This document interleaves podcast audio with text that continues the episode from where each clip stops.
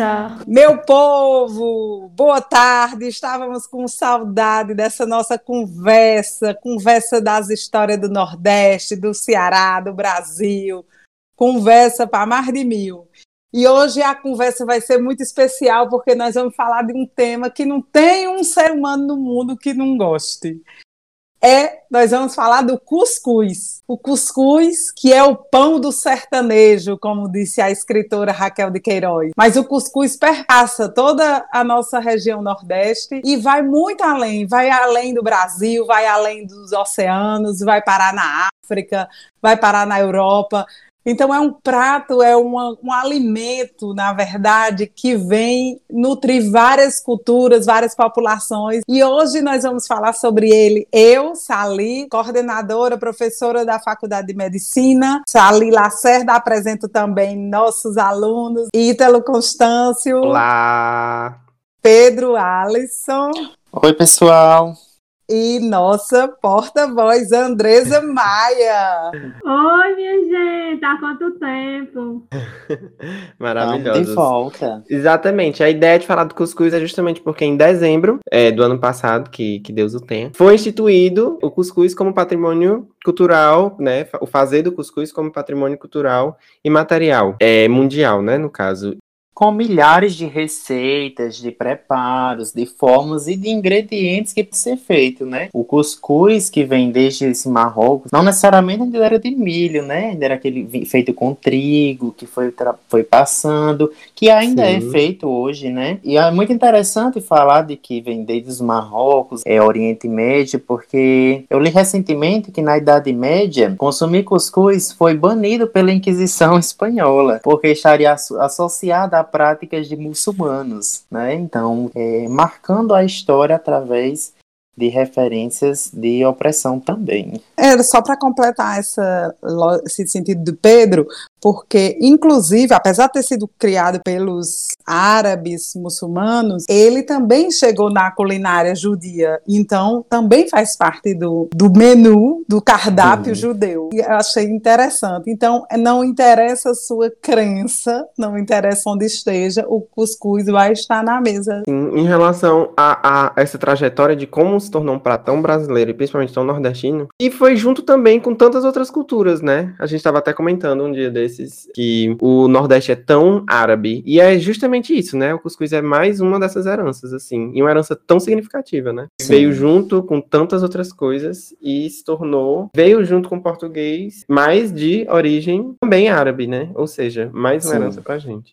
E chegando no Brasil, né? Se misturando com as culturas da população africana que foi trazida que foi sequestrada da África, né? O pão de milho, né? Então, a partir desse momento, já começamos a, a relacionar o cuscuz ao milho, né? É, começou a também a ser, a ser planejado, a ser mais popularizado, né? Na, na dieta da população local. Engraçado que quando chegou o cuscuz, era comida de pobre, porque estava realmente relacionado, consumida mais pelos negros mesmo. Mas, pessoal, eu vou fazer agora uma... deixar uma reflexão aqui, na verdade. Porque os índios que aqui estavam, eles já consumiam muitos alimentos derivados de milho. Inclusive, existe uma teoria que eles já faziam cuscuz de milho, que o cuscuz seria o que? É o milho triturado, molhado e aquecido. Assim, a base da alimentação indígena era a mandioca, mas o milho também era muito presente. Tomava mais um mingau de milho ou comia ele assado do que fazia alguma espécie de preparação mesmo, como tem tantas preparações com a mandioca, por exemplo. Sim, mas como as plantações já tinham, já tinham mais domínio, já tinham mau conhecimento do milho, né?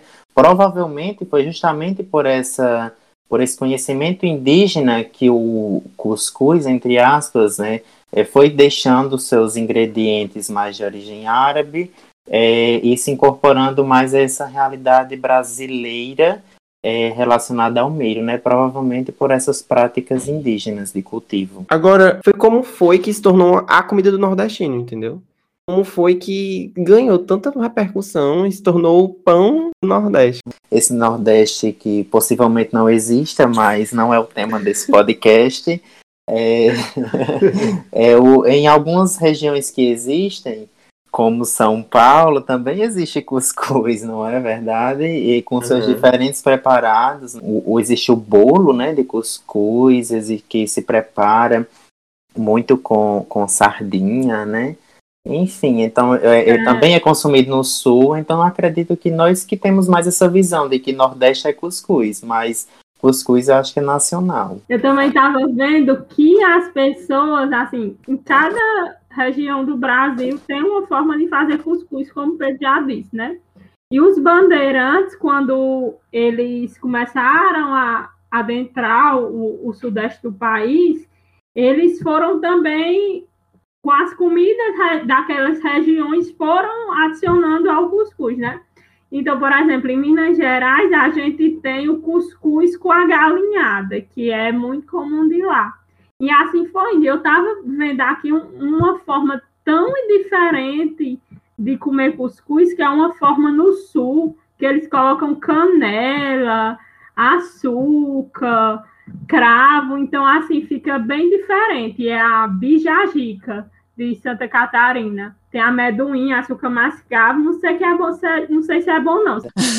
Eu vejo a pergunta de Ítalo assim, e por que que é eleito assim a comida do Nordeste? Eu vejo várias razões para o cuscuz estar associado mais ao Nordeste do que o restante do país, mesmo cada um tendo sua forma de preparo. Eu vejo desde aquela época essa monocultura ou uma pequena variação de agricultura que tivemos sempre aqui, que estava ligado ao plantio de milho, feijão, que até hoje é isso. Se você subir, você entrar numa roça, subir numa serra dessa, o que é que o povo planta? É feijão, milho e mandioca. Então é a comida do nordestino, por quê? Porque são plantas que é, já são bem conhecidas em termos de ciclo de plantio, quando chove ou quando tem pouca chuva. É uma comida fácil de estocar, então dá para estocar durante o ano inteiro e garante pelo seu valor nutritivo essa alimentação do sertanejo, porque a gente indo para esse lado nutritivo, a gente já conhece a importância do cuscuz. Hoje até nas academias o povo mais fitness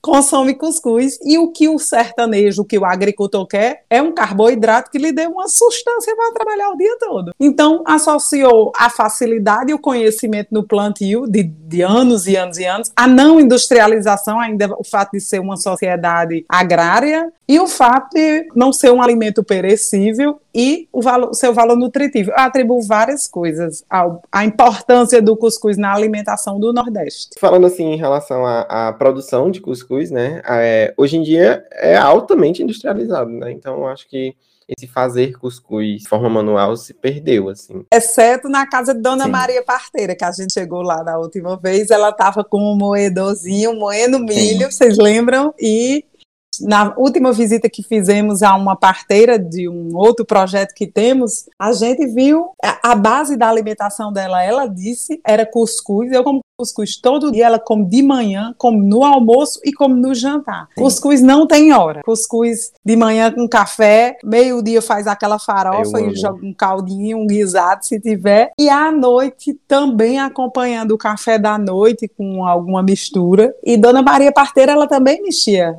Mas tem, claro, a industrialização e uma questão que se levanta também, porque dizem que não existe mais milho que não seja transgênico. Temos, será, cuscuz transgênico ou nosso cuscuz é realmente fitness, que é um alimento sem glúten, sem lactose, sem, pode ser sem agrotóxico, sem, sem nenhum Uhum. aditivo e não transgênico? Será que ainda existe? é, é muito improvável, porque assim, todo mi- tanto a soja quanto o milho no Brasil são considerados transgênicos, assim, pode ser até que não seja, mas ele não pode ser classificado como se não fosse, porque como as plantações eh, são às beiras das estradas, eh, muitas vezes as- a- os caminhões carregam sementes que são transgênicas e se misturam com as plantações comuns. Então, esse é o motivo de não poder, no Brasil, pelo menos, por legislação, não poder se determinar como não transgênico. Mas, né, de qualquer forma, é um alimento Exato. super barato, né? Eu acho que o, o saquinho de cuscuz tá quanto? Um- 1,50? Pera ainda, no dia de hoje, né? 10 do 3.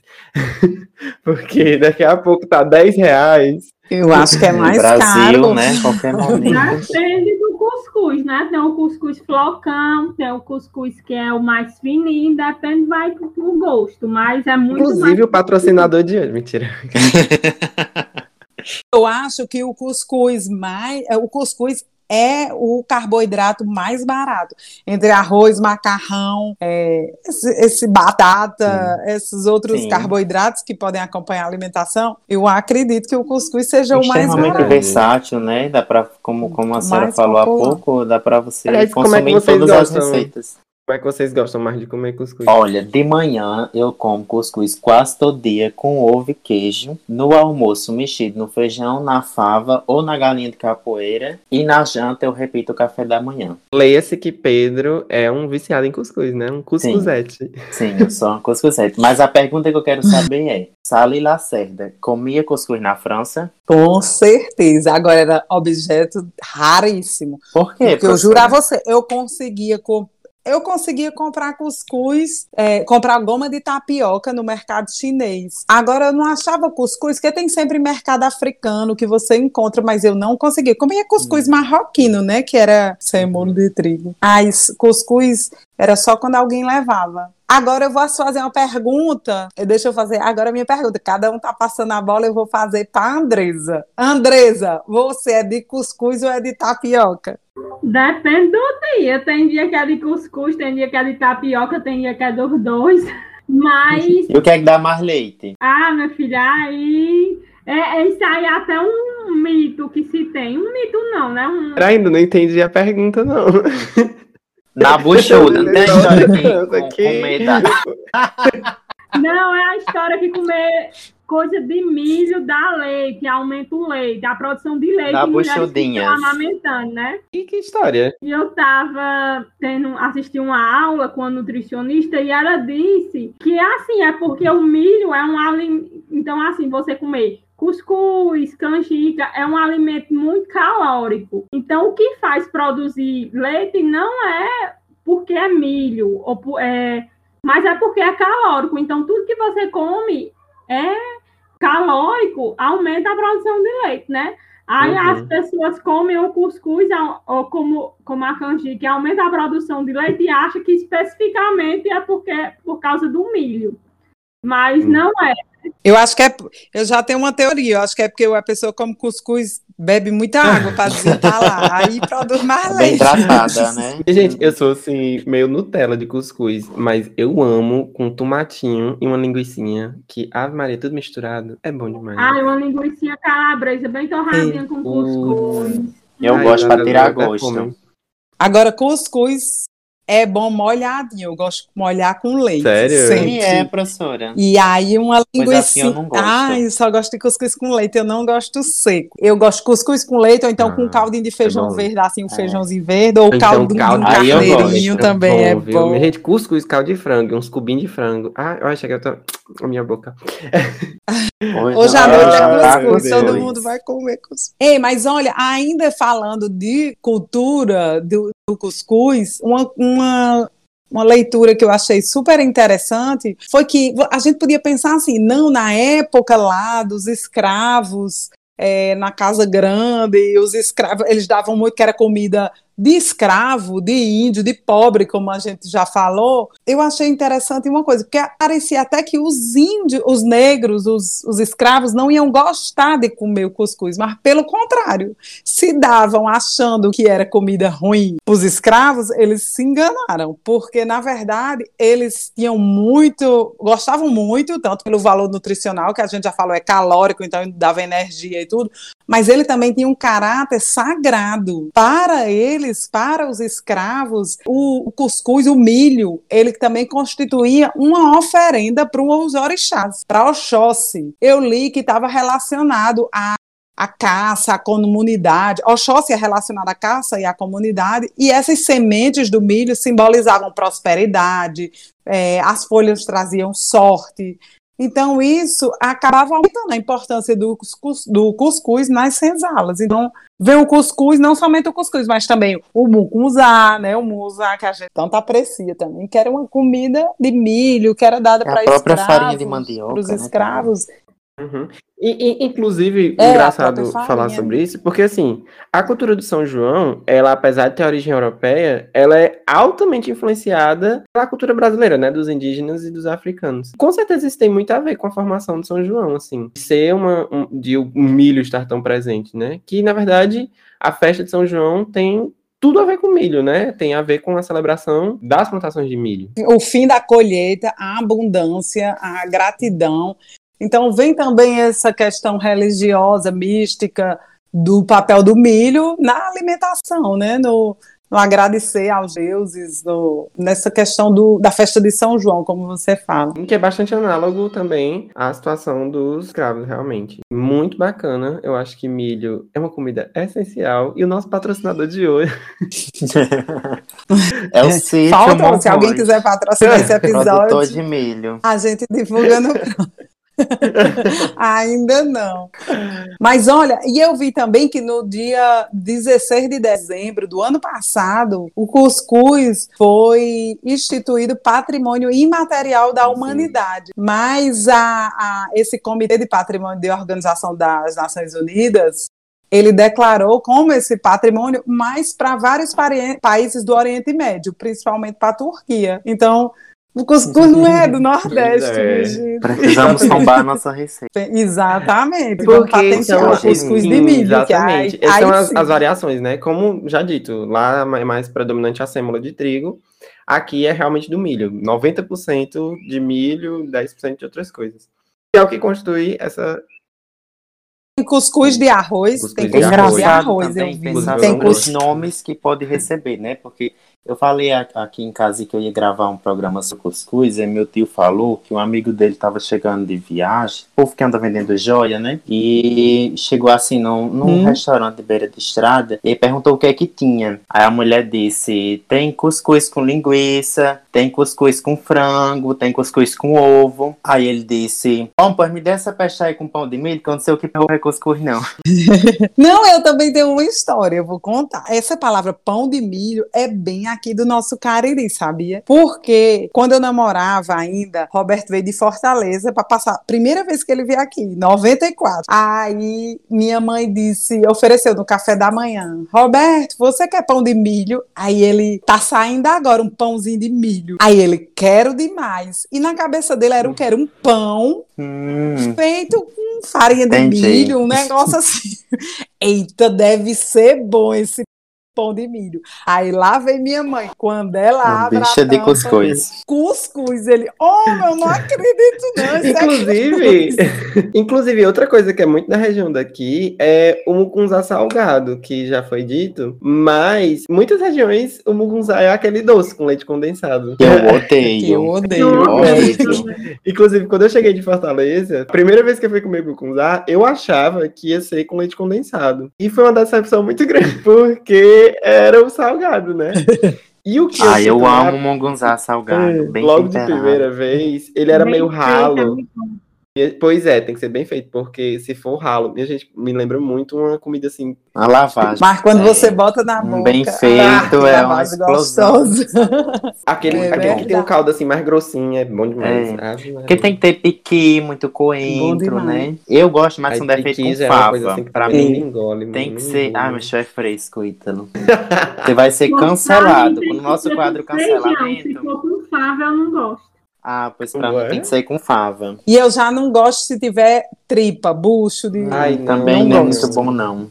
Eu gosto Que com carne, cara. linguiça. Agora, é, o que eu achei interessante, voltando ao cuscuz, é que ele realmente é um prato universal e que mostra a transformação cultural desse prato, né? Porque cada região recebendo essas influências, sabores, formatos, cada região trazendo uma importância, é, seja ela até religiosa. Eu acho assim que o cuscuz, inclusive esse nome também universal, né? Cuscuz, porque você vai na França se chama cuscuz, você vai na África é cuscuz. Então é um nome que perpassa todos os idiomas também, Sim. né? Já pensou? Então acho, acho assim, realmente o cuscuz, então, ninguém morre de fome se chegar cuscuz, cuscuz. Já sei o que pedir quando eu Vai for pra comer. Ah, se chegar Não falando pão de milho, é, já né? não vai dar certo. É. Já não vai. É, pode ser várias Como é pão em Pão de francês, professor? pão. Pão. Le Pão. pão. Olha, outra milho. É coisa. Pão de, De pão e vinho também já dá pra, ver, já dá pra viver também. É. Você come cuscuz, pão e vinho. Pão, É, vinho. e café, né? Café também você falar em francês é Café vinho. au lait. Só- Pronto. Café é cuscuz. Tá sais pas la Café. café. Boca cheia. O Duolingo tá atrasado. Je mange Café au um lait. pão. Café, café au lait. É café com leite. Café au lait. É, Je Porque mange tem uma- eu tava um estudando pão. Dermatologia, aí tem a mancha um café cuscuz. au lait. é, café au lait. E esse nome cuscuz, vocês sabem de onde vem esse nome cuscuz? Eu não sei. Eu- não é nada disso que vocês estão Ah. pensando. Eu já ia fazer uma piada, mas lembrei que qualquer pessoa pode escutar esse podcast. É muito sério esse podcast. Vai passar por edição. amiga. O cuscuz diz que vem do barulho, do sonzinho que, do som que faz na tampa da Ai, cuscuzeira. que susto. É o barulho do, da, da tampa, ele fervendo e fazendo esse barulho. Cuscuz. Gostou da minha onomatopeia? Arrasar. Não, não, não matapei. Eu Com a minha tampa não faz isso, não. Ei, né? Nem feijão. Eu digo, era pra ser feijão, não, era pra ser o barulho da, da panela de pressão. Era pra ser. Então, cozinhando esse cuscuz é uma panela de pressão, eu penso. Agora, cuscuz paulista eu gosto, mas eu acho assim, não combina. Cam... Porque cuscuz paulista leva até camarão, minha gente. Não, combina É. camarão com cuscuz, não. Eu acho muito esquisito. Parece um bolo, né? É tipo Não, não. né? É mais. Sim, tem cara de ser comida gostosa, porque é um bocado de coisa gostosa junto, né? Tem tipo sardinha, É. ovo, Eu acho que tem muito tompeiro. Eu só acho que só camarão que não combina, mas é muito comum nesses países também árabes eles comerem com peixe, com camarão, cuscuz de lá, né? O cuscuz de trigo. Mas eu realmente acho que não combina. Pra mim, combina até com assim um molho de um vegano, um, um vegetariano, com um Uhum. monte de molho de tomate, assim, com as verduras dentro. Eu acho que gostoso. Agora, com frutos do mar, eu acho que não combina. Batata. No meu, no meu paladar. A invenção do seu Nordeste, o fruto do mar não entra. Não. não entra de jeito nenhum. Seríssima. Falar nisso, você Não. cancelaria essa, essa, essa teoria de Durval Muniz, da invenção do Nordeste? Cancelaria total, total. Pois então vamos começar nosso muito. quadro. Vamos começar.